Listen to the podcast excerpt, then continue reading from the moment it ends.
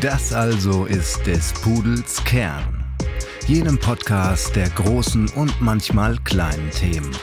Wie gewohnt kommen Leo, Marco und Philipp auch heute wieder am runden Tisch zusammen und diskutieren über Politik, Wirtschaft und alle Fragen, die euch und uns bewegen. Viel Spaß bei diesem Podcast. Hallo und herzlich willkommen zu unserem heutigen Podcast. Ich darf euch aus dem schönen Baden-Württemberg im Süden Deutschlands begrüßen. Mein Name ist Philipp und hauptberuflich beschäftige ich mich mit Technologie und Computer Science. Ja, in dem Sinne auch ein Buonasera von mir. Ich ähm, sitze sogar noch ein bisschen südlicher in Mailand und ähm, habe einen Background in Economics. Also ich bin Ökonom und beschäftige mich vor allem mit Wirtschaftspolitik, aber auch generell ähm, ökonomischen Fragen der Europäischen Union. Das heißt, von mir werdet ihr die politischen Kommentare heute hören. Und noch ein Good Evening meinerseits. Ich sitze am anderen Ende Europas im wunderschönen Oxford im Vereinigten Königreich. Mein Name ist Marco. Ich habe zwar auch einen Background in Economics, allerdings bin ich äh, begeisterter Wirtschaftshistoriker und beschäftige mich vor allem mit Handelsthemen. Also werdet ihr von mir vor allem historische Backgrounds hören. Und wir sprechen heute über eine Frage, die Gesellschaften, Industrie und Politik bereits in den letzten Jahrhunderten beschäftigt hat. Es ist die Frage nach der Ressource. Was ist die Ressource des 21. Jahrhunderts? Wir werden gleich hören, äh, es gab sie schon immer, die eine oder die mehreren definierenden Ressourcen des Jahrhunderts. Und wir versuchen heute unsere eigene Antwort auf diese Frage zu finden. Deshalb darf ich Marco bitten, uns jetzt einen kurzen historischen Einblick zu geben. Ja, wie du ganz richtig gesagt hast, also so Ressourcen gibt es eigentlich schon seitdem wir auf der Erde sind. Die Art der Ressource hat sich allerdings deutlich verändert. Uh, ursprünglich Ressourcen gab es wirklich schon in der Zeit, bevor wir überhaupt sesshaft wurden. Da ging es meistens um ganz grundsätzliche Dinge. Das war vor allem Nahrung und Wasser, beziehungsweise die Möglichkeit, sich zu kleiden, wenn man klimatisch in solchen Bedingungen gelebt hat. Das hat sich auch am Anfang der Sesshaftigkeit auch gut erhalten. Allerdings gab es im Laufe der Zeit dann durchaus andere Ressourcen. Dinge, die schön sein sollen, das waren dann insbesondere Metalle, weil sie nützlich sind, weil sie für Waffen verwendet werden können. Darum gibt es ja auch die sogenannte Eisenzeit. Ähm, allerdings auch wirklich klassische Edelmetalle, so wie wir sie auch heute kennen, insbesondere Gold und Silber. Dies hat sich auch sehr, sehr lange als wirklich die Ressource schlechthin gehalten, wenn wir von Ressourcen sprechen und wie Staaten sozusagen das ähm, gelebt haben. Ein ganz klassisches Beispiel dafür finden wir bei den spanischen Conquistadores in Südamerika. Deren Idee war wirklich, das Land so gut wie möglich auszubeuten, im Sinne von wirklich die gesamten Gold- und Silberressourcen zu nützen mit allen Mitteln, die ihnen zur Verfügung standen und somit wirklich so viel wie möglich Gold und Silber zu besitzen. Und das Besitzen an sich war schon ein Ziel. Nicht im Sinne des Produzierens vielleicht, so wie wir es heute kennen, aber das war ein erklärtes Staatsziel und damit war es die Ressource in, dieser, in diesem Zeitalter. Das änderte sich dann vor allem im Laufe der Zeit, als ähm, dies nicht nur sozusagen zur Waffenproduktion und für die allgemeine Schönheit angesehen wurde, wie zum Beispiel in Kirchen oder in Kunstwerken in Palästen. Und das war dann in der industriellen Revolution in der ursprünglich Kohle eine ganz zentrale Rolle gespielt hat. Die genaue Größe dieser Rolle ist bis heute nicht ganz geklärt. Allerdings werden die Kohlelager als einer der großen Faktoren der industriellen Revolution angesehen und haben definitiv dem Aufschwung geholfen, einfach weil sie als, in, in, als Energiequelle für die einzelnen Fabriken und Wirtschaftszweige, insbesondere in der äh, Herstellung von Kleidung, genutzt wurden ursprünglich Wasserkraft, aber als man gesehen hat, dass Kohle viel effizienter ist, wenn es verbrannt wird und im Gegensatz zu Holz aus damaliger Sicht äh, zu unfassbar leicht verfügbar war, definitiv das attraktivste. Somit war im 18. und dann auch im 19. Jahrhundert Kohle die zentrale Ressource, die es gegeben hat. Diesbezüglich gab es dann aber einen Wandel im 20. Jahrhundert. Und das ist wirklich das Jahrhundert des Erdöls. Das sehen wir dann schon im Zweiten Weltkrieg relativ früh, Deutschland als zentrale Macht damals hatte das Problem, dass sie kein Erdöl zur Verfügung hatten und sehr viel Ressourcen in ihren Feldzügen darauf gesetzt haben, zu Erdölquellen zu kommen. Bekanntes Beispiel dafür ist in Aserbaidschan, wo auch die ersten Erdölquellen gefunden wurden, die auch kommerziell genutzt wurden. Insofern kann man wirklich im 20. Jahrhundert wirklich vom, vom Jahrhundert des Öls sprechen. Kriege wurden dafür geführt und es wurde wirklich viel, viele, viele Geldressourcen und andere Ressourcen, Personalressourcen darauf gesetzt, Öl zu finden, es zu, auszunützen, es auszubeuten so gut wie möglich und es dann auch entsprechend für Industrie und Privatnutzung zu verkaufen. Nun geht es aber ins 21. Jahrhundert.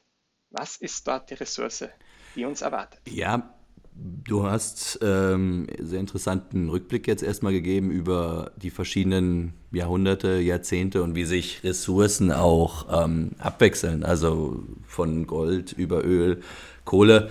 Ähm, meine Frage jetzt erstmal in die Runde. Ähm, was verstehen wir denn überhaupt unter Ressourcen? Weil allein die drei Ressourcen, die du aufgezählt hast, ich würde sagen, das sind mehr oder weniger die klassischen Stoffe, die mir persönlich zumindest in den Kopf kommen, wenn man über Ressourcen redet. Aber die haben ja ganz unterschiedliche Eigenschaften. Also wenn wir jetzt zum Beispiel über Kohle, Öl reden, dann ist das ganz klar ein Produktionsfaktor. Also da kann das ein Energielieferant sein oder auch zur Weiterverarbeitung genutzt werden, während Gold zum Beispiel ja in der Produktion keinen so direkten Wert hat. Also was verstehen wir jetzt ähm, überhaupt unter Ressourcen? Also ich habe mich der Frage ein bisschen aus der Richtung des Nutzens und der Wirkung her genähert und nicht unbedingt in der Erzeugung. Alles das, was einen Einfluss auf ein ökonomisches System hat, und zu dem zählen auch Gesellschaft und Politik, und quantifizierbar ist, kann für mich eigentlich fast als Ressource geführt werden. Also ich kann die Größe messen. Ich, ich habe irgendwas in der Hand. Es ist jetzt keine Idee oder kein, kein Ideal, das ich ähm, hier versuche zu verarbeiten. Und das, was die Ressource in der, in der Weiterverarbeitung und im Endprodukt vielleicht auch erzeugt, das hat einen starken Einfluss auf, auf Gesellschaften und wie wir alle miteinander agieren. Bestes Beispiel dafür ist das Öl, das ähm, ja, am Ende dazu geführt hat, dass wir als Gesellschaft äh, mobil geworden sind mit dem Kraftfahrzeug in, in mhm. bisher nie gekannter Weise. Ich glaube, ja, ich würde dir komplett zustimmen, dass wir uns auch so ein bisschen von der Idee Ressource als chemisches Element jetzt zum Beispiel verabschieden müssen. Also Gold, Aurum oder Kohlenstoff ähm, als Kohle oder Öl ist natürlich ähm, ja, sehr mit einer chemischen Idee verbunden, aber wie du sagst, also ich glaube, ich würde es auch eher von einer ähm, gesellschaftlichen Sicht betrachten und vor allem würde ich sagen, dass Ressourcen immer gehandelt werden können. Also Ressourcen können übertragen werden, ob das jetzt ähm, wirklich materielle Sachen sind oder auch heutzutage Daten. Ähm, ich glaube, da kann man beides mit einschließen in unserer Definition. Und, und was ich unbedingt da auch noch hinzufügen würde, ist, ähm, Ressourcen an sich müssen, können auch etwas sein, beziehungsweise können mehr werden im Laufe der Zeit. Also Gold und Silber schauen wir auch heute noch gerne an. Wir tragen heute noch ger gerne Uhren und Schmuck, die diese Ressourcen beinhalten. Also es das heißt nicht, dass das eine fixe Anzahl sein kann, die kann sich beliebig erweitern oder auch schrumpfen. Aber ja, komplett d'accord, aber letztendlich definieren wir Ressourcen nicht auch ein Stück weit darüber, dass sie limitiert und begrenzt sind? Also natürlich können die sich vergrößern, wir können vielleicht sogar Ressourcen generieren, aber für mich ist der Begriff Ressource auch eng mit einer Limitation verbunden. Und du hast gerade den äh, historischen Einblick gegeben. Ähm, ja, wo Ressourcenlimitation gar nicht so eine große Rolle gespielt haben. Natürlich, äh, du als äh, Wirtschaftshistoriker wirst mir jetzt gleich reinkrätschen, aber äh, was ich sagen will, ist, ich glaube, Ressourcenlimitation für das 21. Jahrhundert, für das kommende oder das aktuelle Jahrhundert spielen eine viel größere Rolle und vor allem auch im Hinblick dahingehend, wie wir Ressourcen nutzen, ob wir wirklich ähm, ja, versuchen, Abläufe zu optimieren, um quasi Ressourcen bestmöglich zu nutzen oder ob wir so viel quasi in unseren Vorratskammern haben, dass uns der genaue Ablauf von einem Produktionsschritt gar nicht so interessiert. Und ich glaube, in der Hinsicht würde ich sagen, sind Ressourcen auch eng mit einem Wirtschaftswachstum zum Beispiel verbunden. Also wenn wir jetzt deinen Geschichtslauf, den du gerade beschrieben hast, einfach mal in wirtschaftlichen Zusammenhängen angucken würden, also zum Beispiel anhand des Bruttoinlandsproduktes, würden wir einen Graph sehen, der von, sagen wir, 1700 bis heute ein exponentiellen, ähm, exponentielles Wachstum beschreibt. Also ich glaube, nach der Corona-Pandemie muss man keinem mehr erklären, was exponentielles Wachstum ist. Also es sieht letztendlich so aus wie ein Hockeyschläger, dass es wirklich über die letzten 50, 60 Jahre erst so richtig losgegangen, oder lass mal, lass mal uns 80 Jahre sagen, so richtig angestiegen ist. Und jetzt ist natürlich die Frage, die wir auch heute, denke ich, zumindest tangentiell beantworten wollen, ähm, kann durch die Ressourcen, die wir jetzt neu entdecken und die, die vielleicht schon an ihre Limits stoßen, kann so ein Hockeyschläger Graf fortgeführt werden? Wahrscheinlich ist die Antwort da ein bisschen ernüchternd und wir müssen ja, die Ressourcen anpassen und schauen, wie wir sie besser nutzen.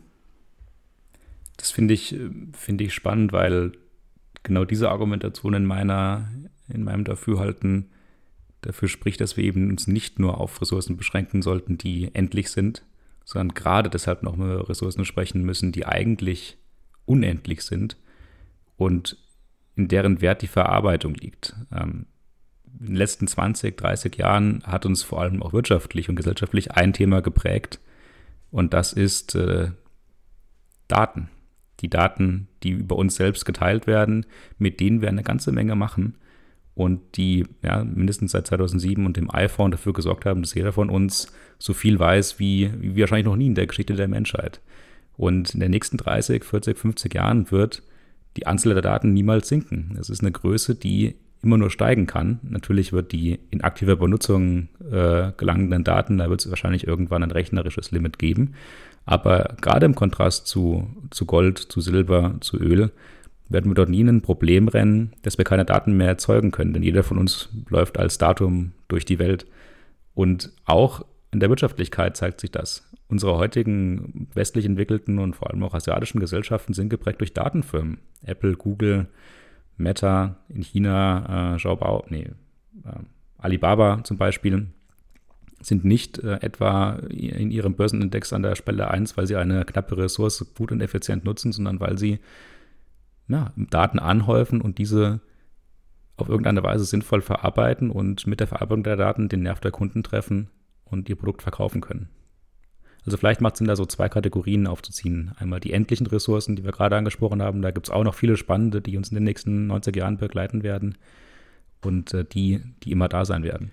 Philipp, da allerdings dazu ähm, ähm, kommentieren würde, ist, ich würde es, glaube ich, so sehen, dass es auch verschiedene Levels von Ressourcen gibt. Also du hast jetzt die Daten angesprochen, die anscheinend ewig oder die de facto ewig wachsen können. Allerdings sind die ja auch basierend auf ähm, wirklich realen Ressourcen, wie zum Beispiel Rechenzentren. Und alle von uns wissen, wie komplex äh, so ein Rechenzentrum Zentrum ist, wie ähm, teuer auch und wie abhängig so ein Rechenzentrum ist von anderen kleineren Ressourcen, Elementen oder Stoffen sind, ähm, von Halbleitern bis hin zu wirklichen chemischen Elementen. Also selbst in der Hinsicht hast du ja ein limitiertes Wachstum am Schluss.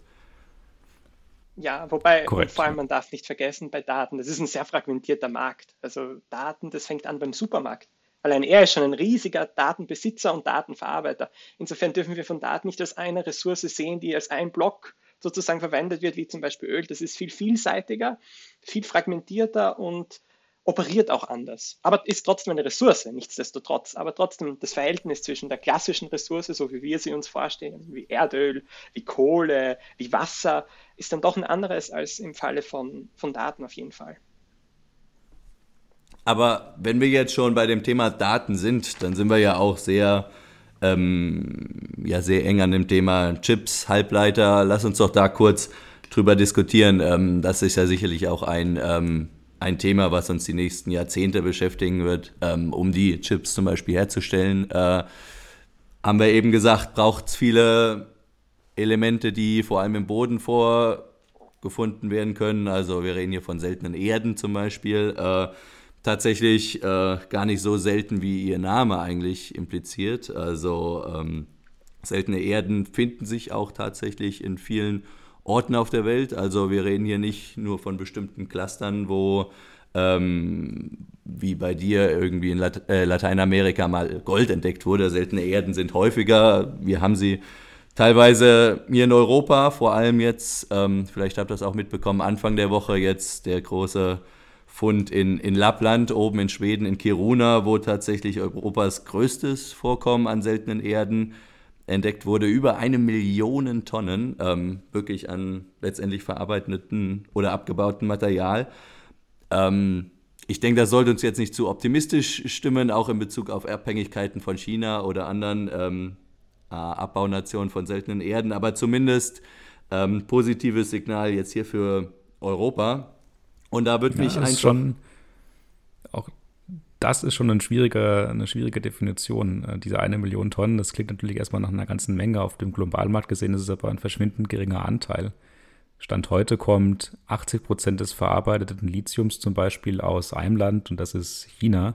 Und Forecasts von Bloomberg werden auch für 2030 und 2035 äh, vielleicht eine Herabsenkung aus 75 Prozent ähm, äh, hervorgeben aktuell.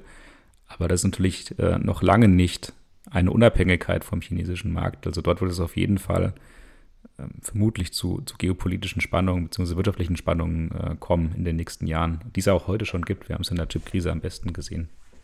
Ja, aber die Frage ist natürlich, ähm, ich glaube, man will als EU jetzt keine hundertprozentige Abhängigkeit von chinesischen ähm, Importen von seltenen Erden erreichen. Das macht auch ökonomisch allein überhaupt keinen Sinn. Und wie du schon gesagt hast, China baut 63 Prozent der weltweit ähm, abgebauten seltenen Erden ab. Also es ist ein riesiger, riesiger Anteil. Ich glaube, worum es eher geht, ist wirklich ein ja, ich nenne es einfach mal strategischen Anteil an seltenen Erden oder das kann man auch auf andere Bereiche übertragen, ob das jetzt die Masken sind oder bestimmte, äh, bestimmte Medikamente hier auch in Europa zumindest als Backup ähm, zu haben und dieses Monopol zumindest nicht aus der Hand zu geben. Ich glaube, da geht es eher darum, anstatt jetzt alle Import aus China zu ersetzen. Allerdings, in Bezug auf solche kritischen Rohstoffe. Allerdings darf man in seiner Frage nicht vergessen, dass zum Beispiel der Abbau von Lithium sehr problematisch ist und in vielen Gegenden nicht mhm. so leicht akzeptiert werden würde. Äh, klassisches Beispiel war dafür Rio Tinto, die versucht haben, in Serbien eine große Mine für den Lithiumabbau zu errichten und das wirklich am öffentlichen Protest gescheitert ist. Also wir sollen wirklich, wir dürfen nicht vergessen, dass selbst wenn wir es gerne eine Unabhängigkeit haben wollen, und vielleicht sogar die Möglichkeit bestünde, sie vielleicht nicht immer so durchsetzbar wäre, wie wir es uns vorstellen. Und, und, da dürfen wir dann nicht vergessen, wir haben den chinesischen Markt, wir werden mit China diesbezüglich sicher auch weiterhandeln, auch mit anderen Staaten, in Afrika zum Beispiel, in Lateinamerika, vielleicht auch mit Staaten, die wir nicht unbedingt mögen aus rein politischer Sicht, aber die Notwendigkeit wird bestehen und damit werden wir leben müssen. Also in gewissen, in gewissen Abhängigkeiten werden wir nichts ändern können und das ist auch in Ordnung so, damit müssen wir umgehen lernen. Komplett d'accord. Und ich glaube, du hast schon mal einen ganz wichtigen Punkt jetzt auch angesprochen, dass Rohstoffe und generell auch der Abbau von Rohstoffen immer zu Konflikten und zu politischen oder auch ökonomischen Spannungen führen können. Und dass zum einen, ich glaube, innerhalb von einem Land auch die Akzeptanz für überhaupt äh, ja, Abbau von Rohstoffen nicht unbedingt ähm, gegeben ist. Also man denke nur an Lützerath im Moment. Ähm, oder ein anderes Beispiel, Grönland zum Beispiel, das ist. Ähm, Vielleicht kurz zur, zur, zur Ergänzung Lützerath, äh, aktuell Januar 2023, äh, ein, ein großer Protest äh, der Fridays for Future Bewegung gegen den äh, Abriss eines Dorfes in Nordrhein-Westfalen ähm, vom Energiekonzern RWE, der dort seine Braunkohlevorkommen, glaube ich, äh, erweitern will. Und ja, gerade sehr aktuelles Thema zum heutigen Zeitpunkt. Genau, aber solche intranationalen ähm, Konflikte hast du überall. Also auch in ähm, Grönland zum Beispiel habe ich mir äh, ja tatsächlich heute die äh, Medien in Grönland mir mal angeguckt und da wirklich die Zeitung übersetzt. Ähm, es, gab, es war ein Artikel, wo es um den Abbau von seltenen Erden ging. Also Grönland, auch um einen kurzen Kontext zu geben, im Zuge des Klimawandels wird ja viel, ähm, viel attraktiver für große Abbaukonzerne, aber auch für, ähm, für Nationen. Äh, Stichwort Donald Trump, der 2019 dem Königreich Dänemark tatsächlich einen Kaufvorschlag gemacht hat für, ähm, für Grönland, was nebenbei auch nichts Neues ist. Also selbst äh, Harry Truman hat 1946 schon Interesse bekundet. Aber was ich damit sagen wollte, selbst in Grönland ist, gibt es eine äh, große ja, Opposition bezüglich ähm, dem Abbau von den seltenen Erden, die da wirklich für Wohlstand auch sorgen könnten und ähm, natürlich auch im Auge von den großen Industrienationen der Welt ähm, inzwischen liegen.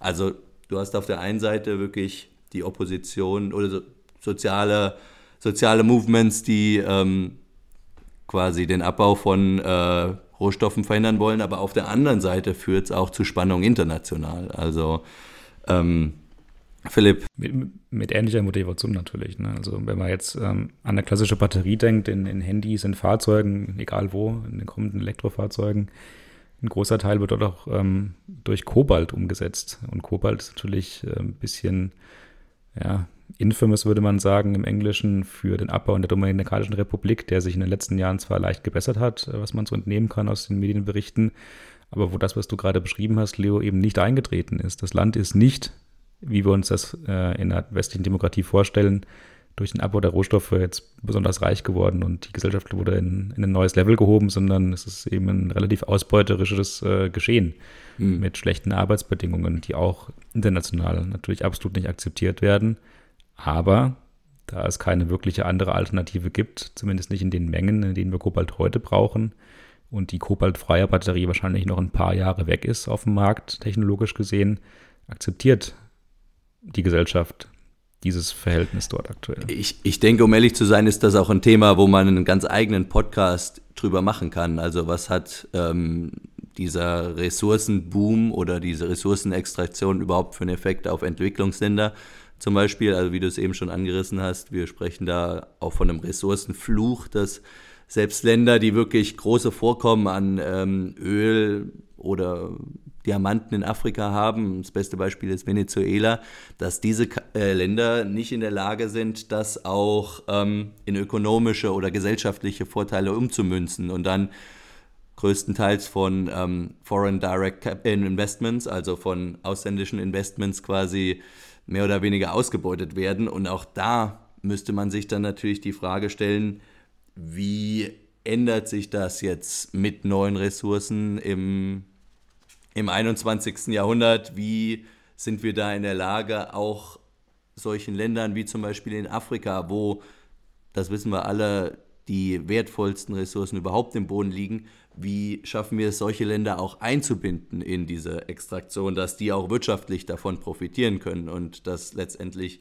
nicht nur in Europa weiterverarbeitet wird und ähm, letztendlich die Entwicklungsländer auf der Strecke bleiben. Das ist, denke ich, ein Thema, da könnten wir nochmal einen zweiten Podcast drüber machen.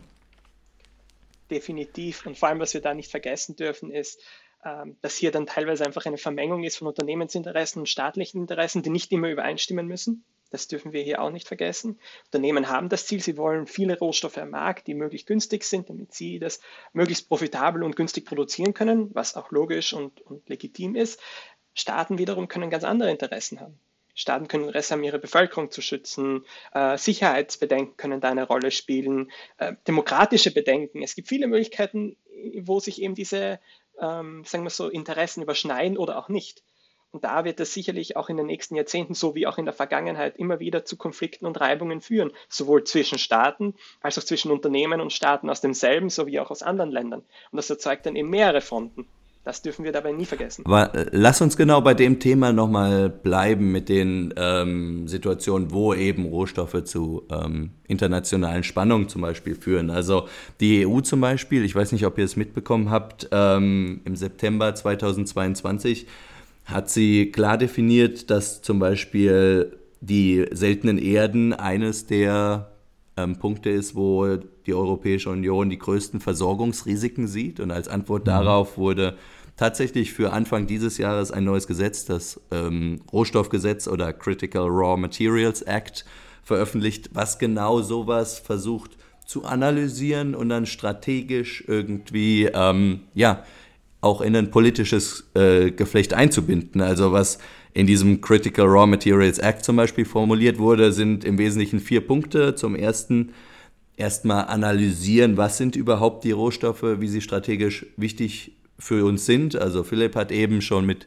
Kobalt einen angesprochen. Ähm, ich habe über die seltenen Erden geredet. Äh, ich glaube, in dem Zusammenhang ähm, spielen Daten jetzt keine große Rolle, aber das ist ein anderes Thema. Also erstmal zu analysieren, was sind überhaupt die kritischen Rohstoffe für die Europäische Union als Ganzes. Zum Zweiten, was haben wir für Interessengruppen innerhalb der Europäischen Union? Wer braucht welche Rohstoffe zur Weiterverarbeitung? Da ist natürlich Deutschland und Italien mit einer relativ großen Industrie ähm, im Vergleich zur Wirtschaftsleistung Vorreiter, die dementsprechend natürlich ein größeres Interesse haben auch an ähm, Rohstoffverteilung.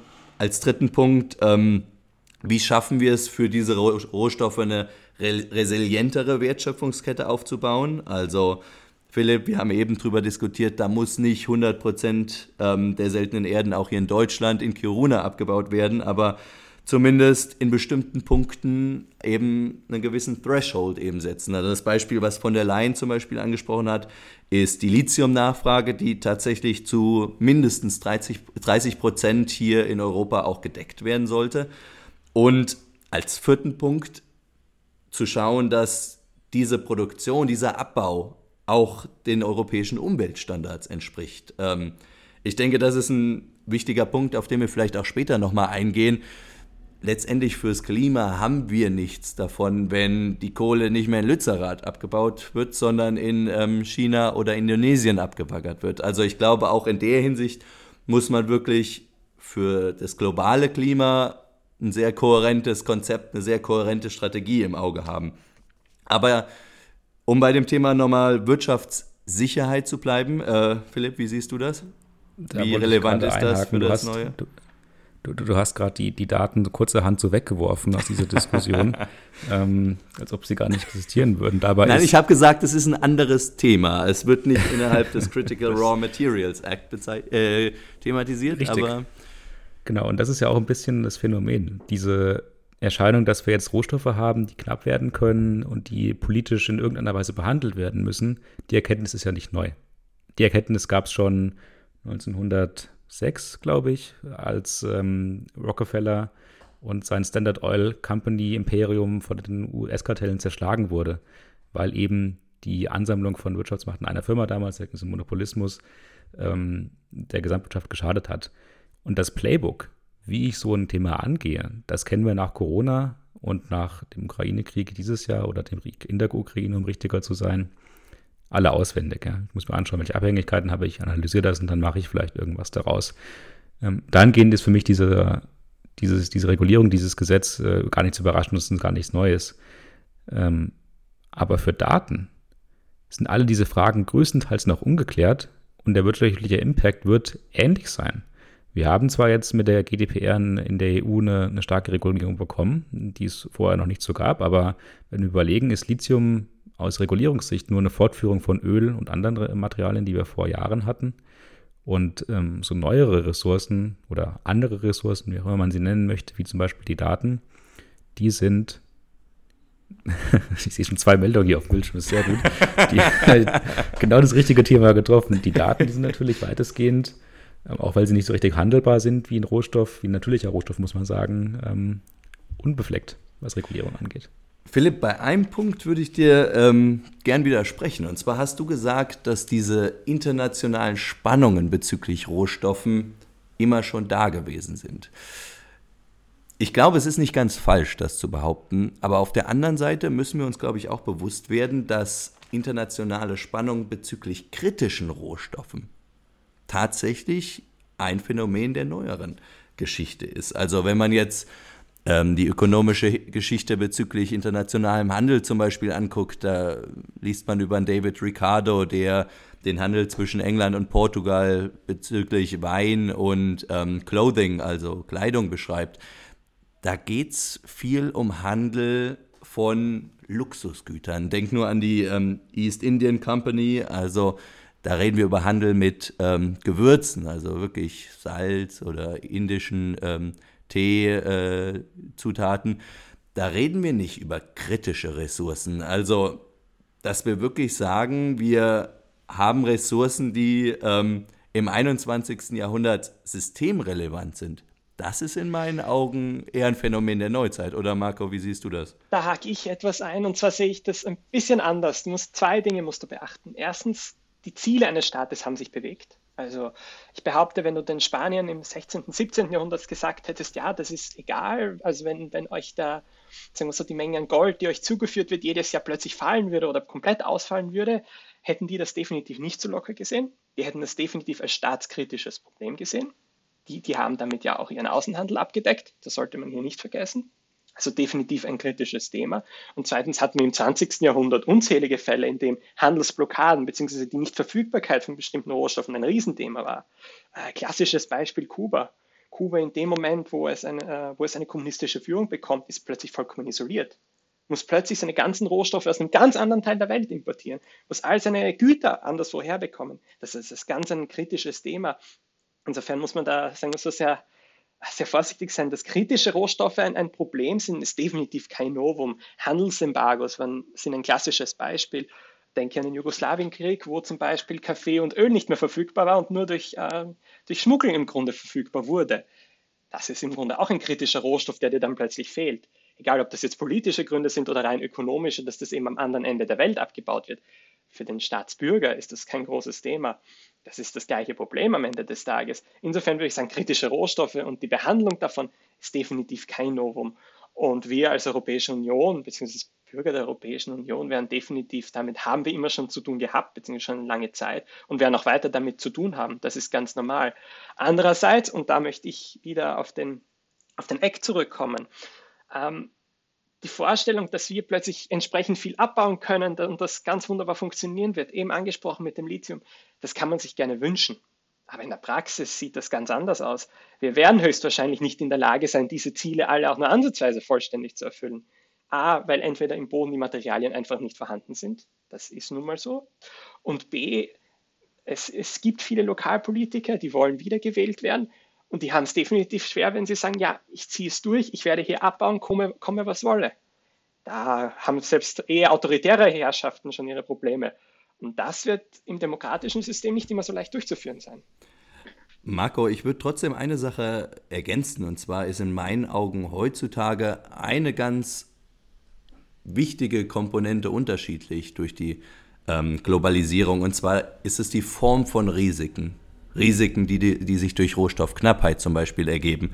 Ähm, während wir, glaube ich, vor 200, 300 Jahren eher von idiosynkratischen Risiken gesprochen haben, also ähm, Risiken, die sich gegenseitig auch mal ausgleichen können. Also wenn dann irgendwie über ein Handelsschiff auf dem Atlantik sinkt oder was, natürlich ist dann die Rohstoffversorgung von Gold oder was weiß ich, ähm, Sugarloaf für ein paar Monate erstmal versiegt. Aber trotzdem reden wir hier nicht wie heute über systematische Risiken. Und das ist, glaube ich, auch ein ganz großer Punkt, den wir, über den wir uns heute oder heutzutage Gedanken machen müssen, weil das Gefährliche an systematischen Risiken ist, dass diese Risiken sogar unabhängig vom Rohstoff an sich sind. Also ich gebe mal ein Beispiel. Äh, Magnesium zum Beispiel. Magnesium ist ein ähm, Element, was relativ häufig vorkommt in der Natur.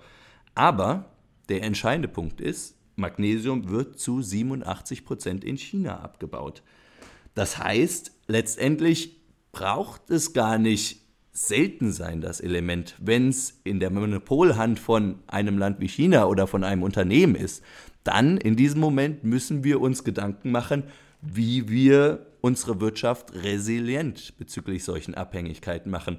Und ich sage es nochmal, diese systematischen Risiken, das ist in meinem Punkt ein neues Level, was wir durch die Globalisierung heute haben.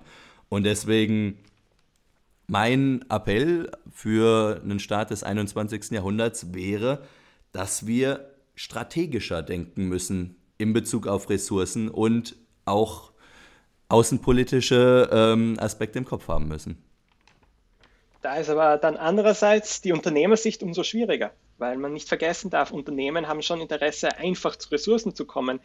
Und da wird der Staat, insofern, nachdem er in den letzten Jahrzehnten sehr viel Kontrolle über sowas auch abgegeben hat, also denken wir an die Privatisierung von staatlichen Ölfirmen, die ehemals staatlich waren und nun nicht mehr sind, da hat sich definitiv, haben sich die Verhältnisse verschoben. Das dürfen wir hier nicht vergessen. Ja, und du hast gerade ein gutes Beispiel genannt, Leo, dass das eben, was du beschrieben hast, schon lange existiert, nämlich die East India Company. Wo verschwinden da die Grenzen zwischen Staat und Wirtschaft?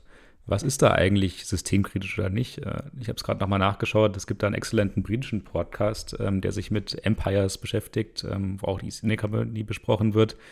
Und tatsächlich sind zwischen 1700 und 1800 ungefähr die Hälfte des globalen Handelsvolumens über diese Firma gelaufen.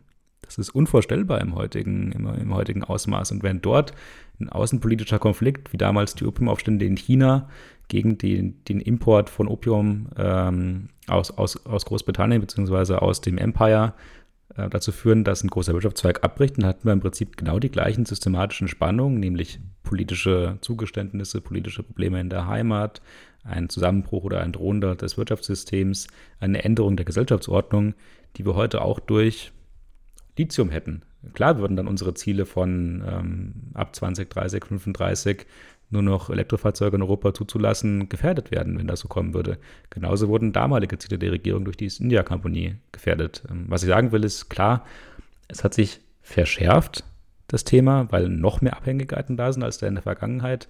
Aber das Playbook, also wie gehe ich damit um, hat sich nur unwesentlich geändert in Feinheiten. Es hat sich in der Hinsicht geändert, als dass wir heutzutage einen viel größeren und allumfassenden Staat haben, der solche Sachen auch regeln kann im Vergleich zu ähm, Großbritannien im ähm, 18., 19. Jahrhundert. Das heißt, ich bin komplett bei dir, dass wir da vorsichtig sein müssen, wo zieht man die Grenze, wie viel Kompetenz spricht man da dem Staat zu. Aber eine Sache ist auch klar, dass wir da mit einem freien Neoliberalismus in der Wirtschaft auch nicht weiterkommen. Also ich gebe nur ein ganz einfaches Beispiel, wenn man an den Ukraine-Krieg denkt und ähm, ja, diese gefüllten Kornspeicher in, äh, in der Ukraine, in Odessa vor allem äh, im Kopf hat, die nicht exportiert werden könnten, konnten wegen der russischen Handelsblockade. Und man dann auf der anderen Seite ähm, in Afrika wirklich Länder hat, die komplett von so ja, Getreide oder Korn abhängig sind aus, aus der Ukraine und deswegen ja, hungern müssen, dann ist das sicherlich auch kein funktionierendes Wirtschaftssystem. Da sind wir uns, glaube ich, alle einig. Deswegen ja, die Frage ist definitiv, wo zieht man die Linie und ja, wie viel Wirtschaftssicherheit, Wirtschaftsplanung ist in dieser Hinsicht ähm, notwendig? Marco, wie siehst du das? Es ist, die Frage ist vor allem auch, wie setzt man das, also wie stellt man sich das vor? Vor allem das Thema ist da auch die Preisbildung. Also wenn wir eben an diese, an diese Getreideversorgung denken aus der Ukraine, geht es vor allem darum, dass einfach nicht dann ausreichend Getreide am Markt verfügbar ist, der Preis steigt und somit das Ganze einfach schwerer verfügbar wird für Menschen, die weniger Geld zur Verfügung haben. Also hier geht es vielleicht gar nicht mehr unbedingt um, um den Faktor, ähm, ob es verfügbar ist, der Markt prinzipiell, sondern auch wie viel und für wen. Und da werden wir definitiv einfach, sagen wir so, für uns ganz zentral wird es sein, dass eine konstante Verfügbarkeit aller Ressourcen eine große Rolle spielen wird. Vielleicht viel mehr als nur die Frage, ob jetzt sozusagen überhaupt abgebaut wird, sondern einfach auch die Menge und wie wir die entsprechenden Mengen kontrollieren. Ob wir da in ein quasi OPEC-Zeitalter zurückkehren, wo Kartelle zum Beispiel eine große Rolle spielen, die eben den Hahn auf und zudrehen können nach Bedarf. Das wird die Zukunft zeigen. Aber Marco, du hast. Genau, ja.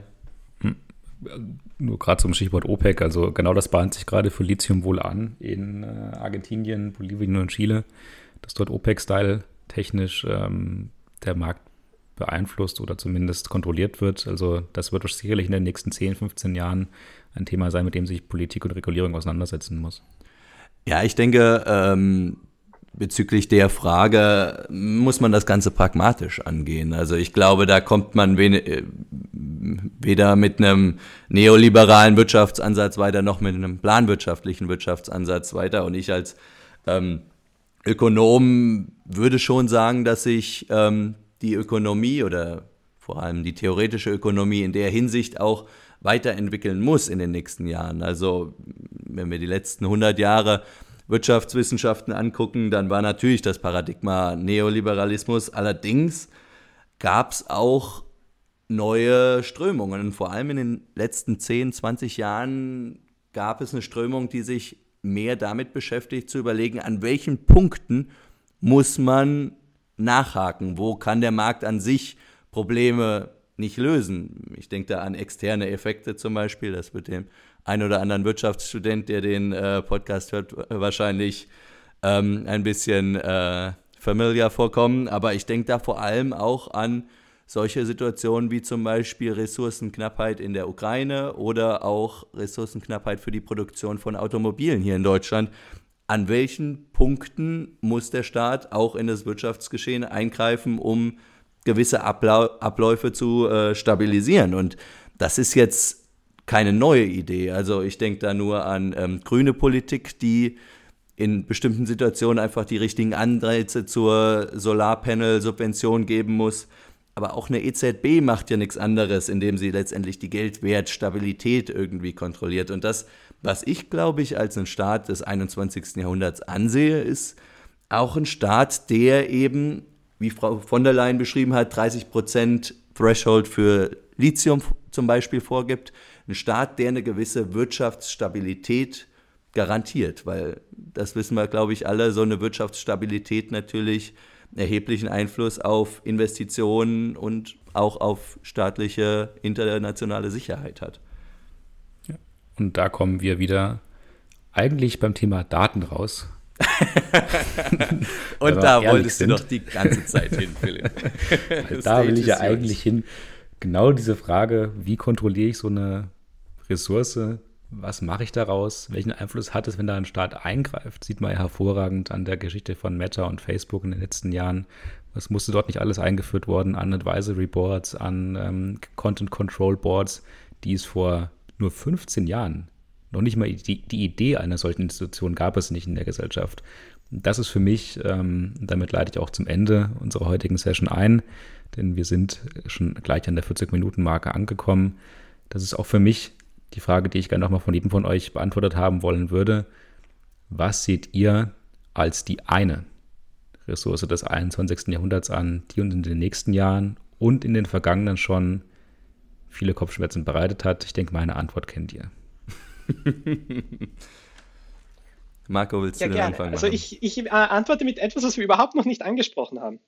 Und das ist Wasser. Was ist etwas, was man definitiv braucht etwas, was definitiv zum Überleben da ist. Technologie komme, was wolle. Wir werden Wasser brauchen, wir werden Wasser benutzen, wir werden es trinken und wir werden es auch zu unserer Produktion teilweise einsetzen. Komme, was wolle, das ist zentral. Und das ist eine Ressource, die zum einen endlich ist, zumindest in der Form, in der wir es gerne hätten, und durch die klimatischen Veränderungen, die uns erwarten, durch das Bevölkerungswachstum, das uns erwartet, definitiv zu Konflikten führen können wird und es wahrscheinlich auch stattfinden wird in dieser Form. Insofern glaube ich, dass Wasser eine ganz zentrale Rolle der nächsten Jahrzehnte spielen wird, auch auf dem europäischen Kontinent, aber insbesondere in der dritten Welt. Also ich wäre tatsächlich ähm, auch bei Marco zu sagen, dass Wasser vor allem in Bezug und in Hinsicht auf Konflikte und auch globale Migration eine entscheidende Rolle im kommenden Jahrhundert spielen wird und in diesem. Und damit äh, sage ich, sagen wir vielen Dank bei unserer feuchtfröhlichen Diskussion heute um das Thema Ressourcen im 21. Jahrhundert. Wir hören uns hoffentlich zu unserer nächsten Episode zum Thema KI und unsere Gesellschaft wieder. Macht's gut. Des Pudels Kern, der Podcast.